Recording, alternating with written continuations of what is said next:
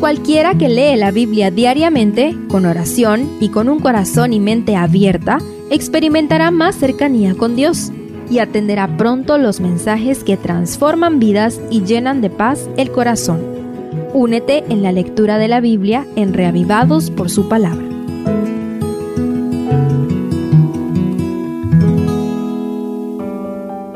Salmo 37 es un bellísimo salmo acróstico sus 40 versículos pueden agruparse en 22 estrofas que corresponden casi exactamente con el alfabeto hebreo, tal como lo presenta la Biblia de Jerusalén. El salmo trata el problema que representa para el justo la prosperidad aparente del impío.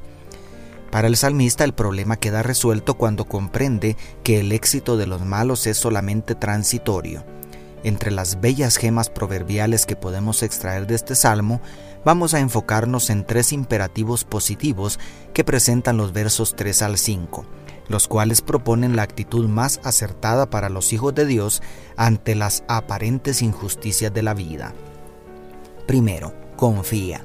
El versículo 3 se traduce en la Reina Valera 95, confía en Jehová y haz el bien, habitarás en la tierra y te apacentarás de la verdad. Es impresionante analizar el texto en el idioma original, donde todos los verbos de este versículo están en modo imperativo, lo cual indica una orden o súplica.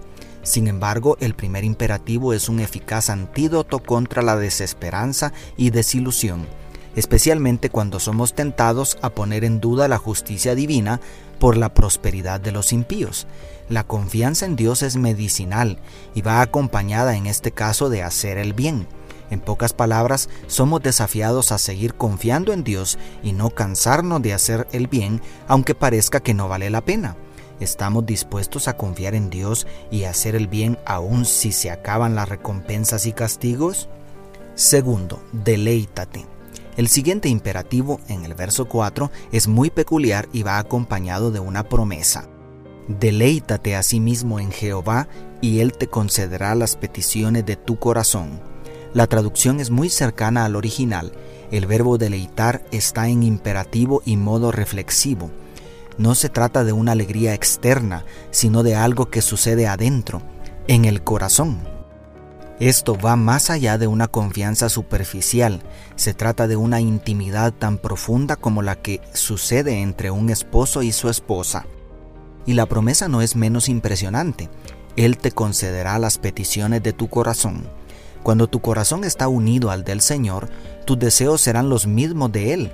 ¿Cómo no se complacería un padre en conceder un deseo tan elevado a su hijo pequeño?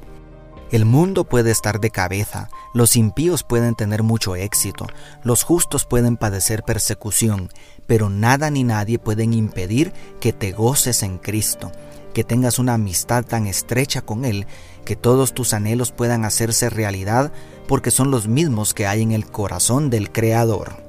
Y tercero, encomienda.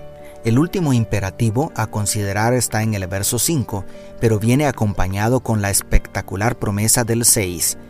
Encomienda a Jehová tu camino, confía en Él y Él hará. Exhibirá tu justicia como la luz y tu derecho como el mediodía. Partimos de la confianza al deleite, es decir, la intimidad gozosa pero este pasaje nos lleva a una entrega total. La fraseología hebrea implica lo que diría siglos más tarde el apóstol Pedro, echando toda vuestra ansiedad sobre él, porque él tiene cuidado de vosotros, en primera de Pedro 5:7. Es decir, haz rodar toda tu carga sobre él. Trae todas tus dudas, tus preocupaciones, tus cuestionamientos a él. A él no le molesta que te inquiete la prosperidad de los impíos y que te duela el sufrimiento de los justos. Siempre que sigamos confiando en Él, por esa misma confianza podemos seguir esperando en Él, aunque no recibamos explicación para todo. Si te entregas por completo a Cristo, pronto te pondrá en alto y te hará brillar para su gloria.